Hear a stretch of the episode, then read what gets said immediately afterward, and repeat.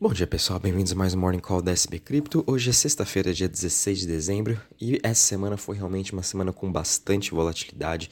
Na segunda-feira, né, eu já tinha comentado que realmente a gente vai ter muitas surpresas aí, tanto da parte da inflação, veio o Fed também, anúncios do Banco Central Europeu, Banco Central inglês sobre taxa de juros, e com isso a gente pôde ver, mesmo com todos esses anúncios de elevação de taxa de juros, né? Ontem a gente também teve aí uh, o BOE e o ECB também continuando a elevar os seus juros na Europa.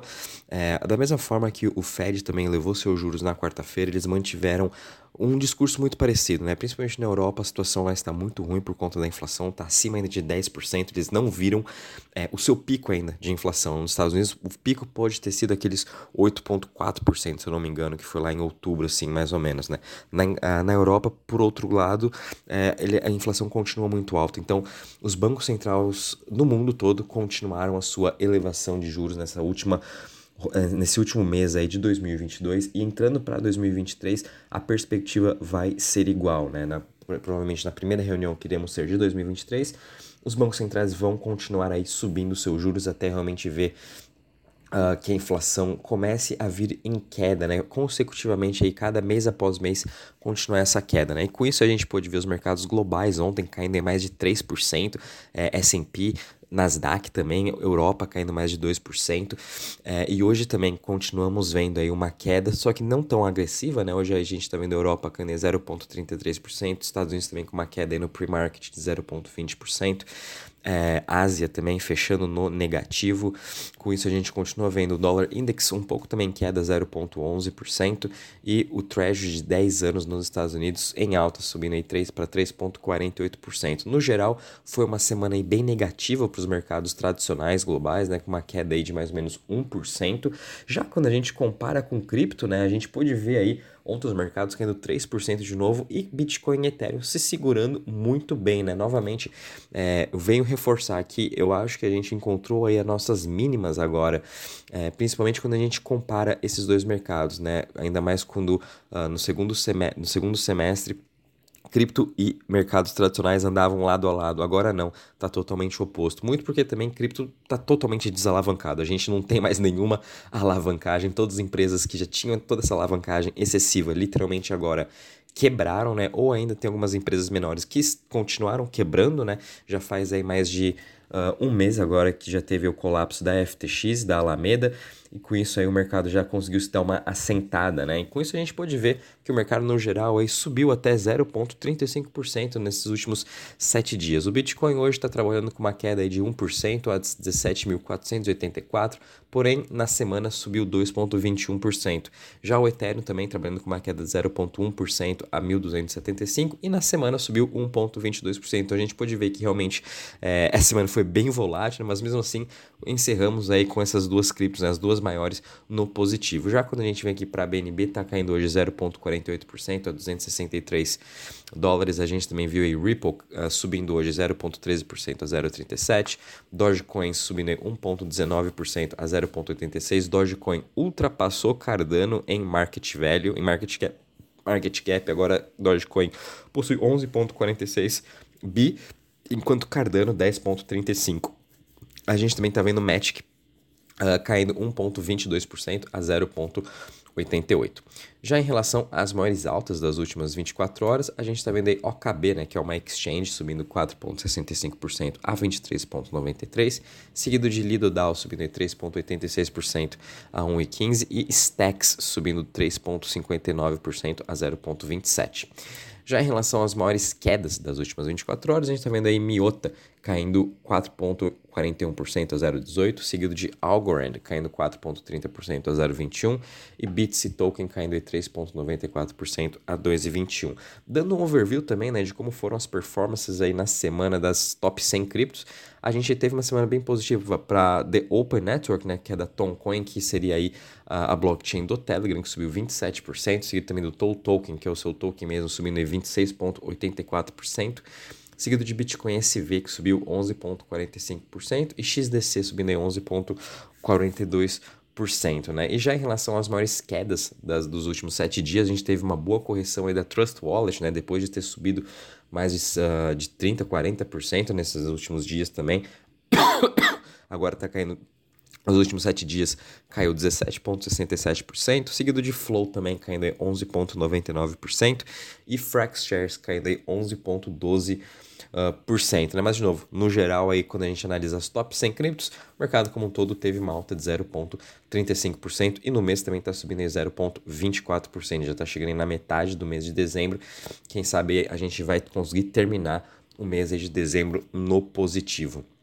Já quando a gente acompanha aqui o Crypto Fear Index também está parado aqui em 29 pontos, mesmo com todas as notícias negativas vindos aí dos bancos centrais essa semana com a continuação da elevação de juros, né, e também a narrativa de que eles vão continuar elevando em 2023, o mercado de Crypto Fear Index aqui meio que ficou parado, esse sentimento do investidor já era muito esperado disso acontecer, por isso também a gente está parado aqui em 29 pontos, tá?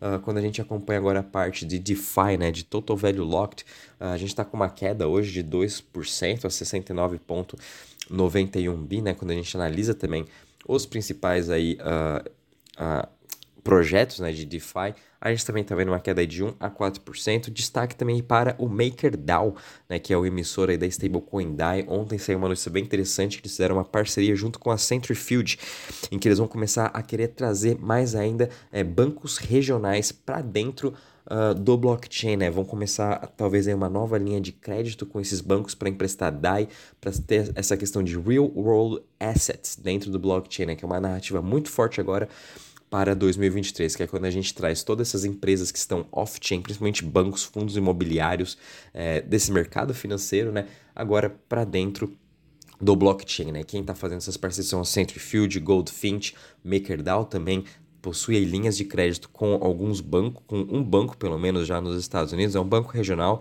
uh, já emprestou 5 milhões de DAI para ele, uma linha de crédito, enfim, aos poucos a gente também vai estar tá vendo essa novidade vindo aí para 2023, acho super importante esse tipo de divers, diversificação, né?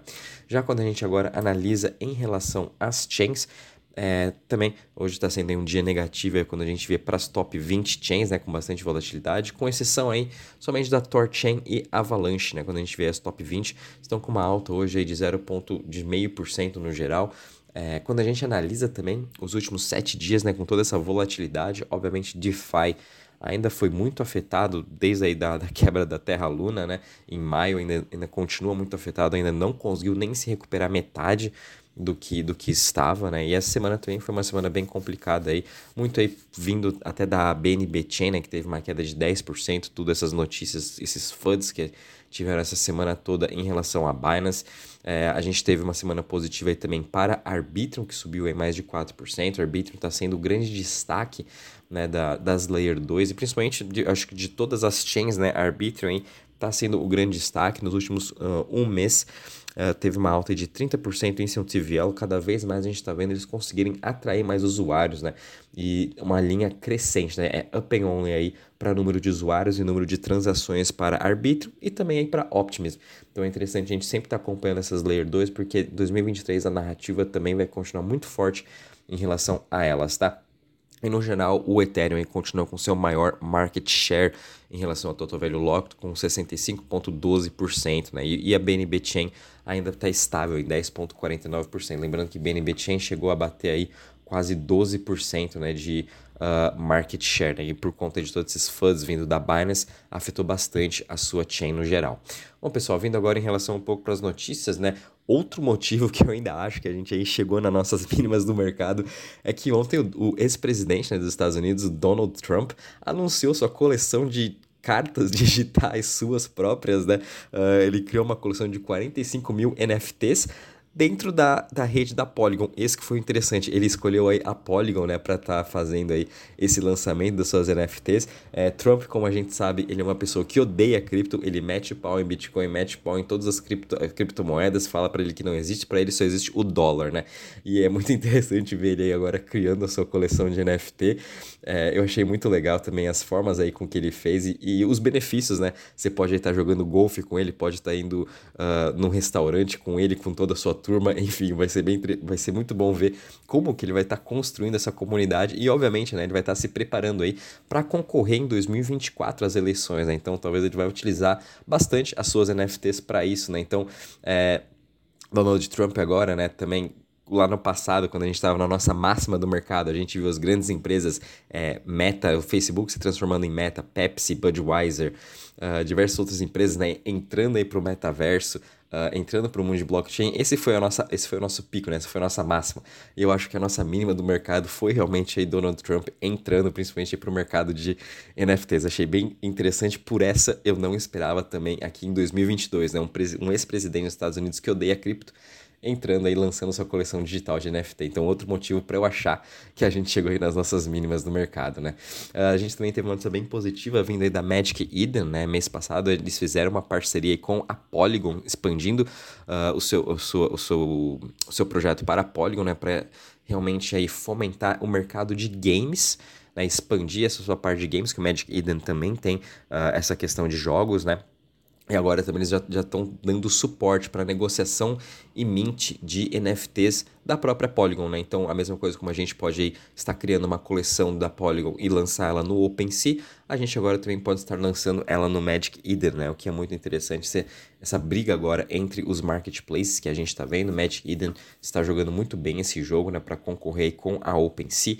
E agora com a expansão na Polygon, acho que muito em breve também eles vão estar dando suporte para as outras blockchains, da mesma forma como o OpenSea fez, né? Dando suporte para as Layer 2, Optimus e Arbitrum, dando suporte para Avalanche, uh, Flow também. A Magic Eden vai fazer a mesma coisa. 2023 vai ser um ano bem importante para esses marketplaces e para as negociações de NFT. Uh, ah, a gente também teve uma notícia bem positiva vindo do Jack Dorsey, que, acaba, que ontem ele doou 14 bitcoins, né, um total de 245 mil dólares, uh, para uma nova plataforma, Web3, né, que seria uma concorrente do Twitter aí, seria a Nost é, N-O-S-T-R, né, Nostr, acho que se pronuncia assim. Uh, e a gente sabe que o Jack Dorsey ele está também querendo promover a criação né, de plataformas descentralizadas de redes sociais, né? Vinha aí o concorrente do Twitter, vinha um concorrente do Meta, concorrente do Instagram, então essa Nostr também está desenvolvendo isso e obviamente é, pelo Jack Dorsey está doando 14 bitcoins, eles devem estar tá aí fazendo alguma coisa com uh, pagamentos em bitcoins, transferências, enfim, alguma coisa nesse sentido, né? Então é interessante a gente acompanhar também, porque 2023, uma das grandes narrativas vai ser as mídias sociais descentralizadas, né? E o grande destaque fica aí para Lens Protocol, né, que ela vem construindo aí todas as mídias que a gente precisa, o LensTube, o Lenster também, que seria o concorrente do Twitter, tem também o Favor, que tem, já tem um aplicativo que a gente pode estar tá utilizando, enfim, é, essas mídias sociais descentralizadas também vão crescer bastante em 2023. E a gente também tem uma notícia bem positiva para Crypto.com, que ontem ele recebeu uma licença uh, de pagamentos aqui no Brasil. É a primeira corretora de cripto a receber esse tipo de licença, então ela pode estar sim fazendo agora pagamentos é, aqui no Brasil, que é muito positivo para Crypto.com, né? Diante desse cenário que a gente está tendo aí uh, de todas as exchanges, né? Achei até positivo o Brasil estar dando essa licença para a Crypto.com antes mesmo da própria Binance, por exemplo, né? Então mas mesmo assim, vamos continuar a ficar de olho. Estou acompanhando diariamente praticamente tudo o que acontece on-chain uh, com a Binance, com a Cri.com, com a OKX, né, para saber realmente como que está aí a saúde dessas, dessas corretoras, o que é muito difícil da gente uh, realmente ter uma certeza. Né? Por isso, mesmo assim, que a Cri.com recebeu essa licença não quer dizer nada em relação à sua saúde financeira. É, façam suas próprias custódias, como a gente sempre vem falando. Uh, bom, em relação às notícias, é isso mesmo, pessoal. O mercado essa semana, conforme falei, foi bastante volátil. Semana que vem, já que a gente não tem mais agora. Uh, nenhum dado econômico muito relevante, já tudo realmente já, já foi aí uh, aberto nessa, nessa semana, né, de relação à inflação, taxa de juros, uh, outras surpresas econômicas. Agora, eu acho que para as últimas duas, duas próximas semanas aí do último mês de 2022, acho que vai ser um pouco mais tranquilo, tá? Então, vamos continuar acompanhando. Qualquer novidade, aviso vocês. Um bom dia e bons trades a todos.